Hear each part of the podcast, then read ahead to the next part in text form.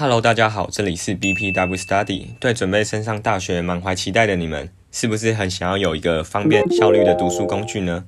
今天我要来跟大家比较二零二零年买得到的全新四款 iPad，让你看完这部影片不再选择障碍。让我们现在开始吧。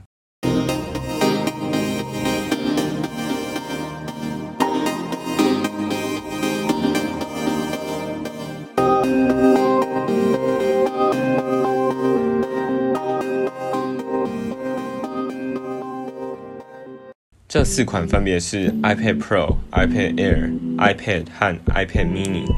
从它们的名字其实就可以知道它们的大小和价位的差别。但这样子还不够，我们一定要全面考量，不能冲动购物，对吧？我们先从最左边的 iPad Pro 谈起吧。大台的是十二点九寸的 iPad Pro，它的大小你基本上把它想成一张 A4 纸就好了。但它的重量和价格可就没有像 A4 纸这么轻便，而且又便宜了。它的重量大约是六百四十一克，用单手拿起来写字其实蛮吃力的。它的价格是从一百二十八 GB 的三万两千九百台币，二五六 GB 是三万六千四，五一二 GB 是四万三千四，一 TB 是五万零四百。基本上这个价格已经可以买到苹果还不错的笔电了。所以说，什么人该买这一台呢？其实第一个是它的荧幕很大，所以看起来比较过瘾。第二个就是把直接把它当成一台笔电来使用了。好，再讲到小台的，就是十一寸的 iPad Pro，你把三台呃 Plus 级的。iPhone 摆在一起，其实大约就是十一寸 iPad Pro 的大小了。它的重量是四百七十一公克，用单手拿起来蛮轻松的。然后容量大小的分布和十二点九寸的一样，一二八 GB 的是两万五千九，二五六 GB 是两万九千四，五一二 GB 是三万六千四，一 TB 的是四万三千四。十一寸和十二寸的差别，除了重量大小之外，其他都一样，就看你要不要多加七千元享受更大的荧幕。好，再来讲一下 iPad。Pro 的最大特点，第一个，它是市面上效能最高、跑最快的 iPad，适合剪辑影片。第二个是市面上厚度最薄的 iPad，只有五点九毫米。第三个是唯一使用 Face ID 的 iPad，所以有支援人像的拍照模式。第四个是荧幕流畅度最高的 iPad，适合画图和玩游戏。第五个是拥有双镜头和扫描仪，适合使用 AR。最后一个是荧幕和笔尖没有距离，画图的精准度高。它的最大的缺点就在价格啦，而且配件的价格也很高，像 Apple Pencil 第二代的价格高达四千一百九十，至少要准备三万元才可以来购买 iPad Pro。整体来说，iPad Pro 是一个剪辑效能强、适合精细绘图的平板。接着来看看 iPad Air 吧。它的大小和十一寸的 iPad Pro 一模一样，因为上下边框比较粗的关系，所以荧幕大小缩小为十点五寸，但其实也才差零点五寸而已。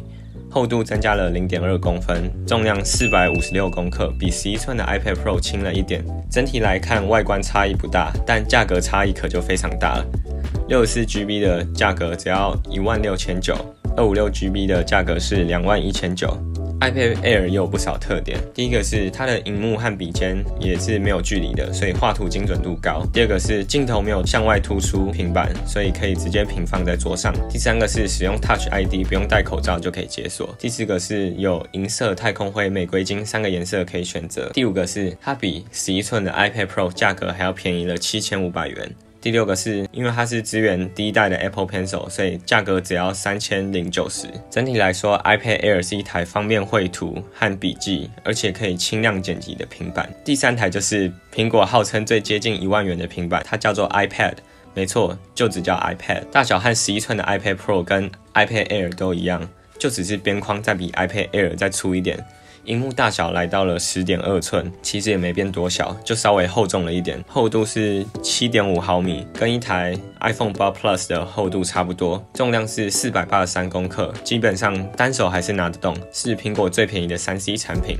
三十二 GB 的价格是一万零九百元，一二八 GB 的价格是一万三千九百元，但也因为价格便宜，所以也要牺牲掉一些功能。第一点就是荧幕和笔尖会有一个间距，一个玻璃的厚度，所以你的画图精准度会稍微下。降。第二个是它的晶片就不是采用最新的晶片，它是采用了二零一六年的 A 十晶片和 iPhone 七的效能差不多。第三个就是它的自拍话术竟然只有一百二十万话术，对，这个其实是大概五六年前手机的相机画质了吧，甚至更早之前。但它依然还是有一些特点。第一个就是镜头没有外突出于平板，所以可以直接平放在桌上。第二个是使用 Touch ID。第三个是它也是有银色、太空灰跟玫瑰金的三个颜色可以选择。最后一个是它支援了 Apple Pencil 第一代。整体来说，iPad 是一台方便做笔记还有文书处理的平板。好，我们终于来到最后一台平板啦，就是 iPad Mini。简单来说，它就是一台比 iPhone 大一点的 iPad Air。它的主打部分当然就是它的重量，它的重量只有三百公克，比 iPhone 重一点点而已。价格的部分也不算太贵，六四 GB 的价格是一万两千九，二五六 GB 的价格是一万七千九。它的主要特点有以下这些：第一个是荧幕和笔尖同样没有距离，所以画图精准度高；第二个是因为镜头没有外凸，所以可以直接平放；第三个是使用 Touch ID；第四个和第五个都和之前的一样，就是它有三种颜色可以选择，然后也是使用第一代的 Apple Pencil。整体来说，iPad Mini 是一台轻便小巧而且方便绘图和做笔记的平板。好，最后我用一个表格帮大家整理。希望能帮助你挑出一个最适合自己的平板哦。如果有什么问题的话，欢迎在影片下方留言。如果你喜欢我的影片的话，请按赞加分享，并记得订阅我的频道哦。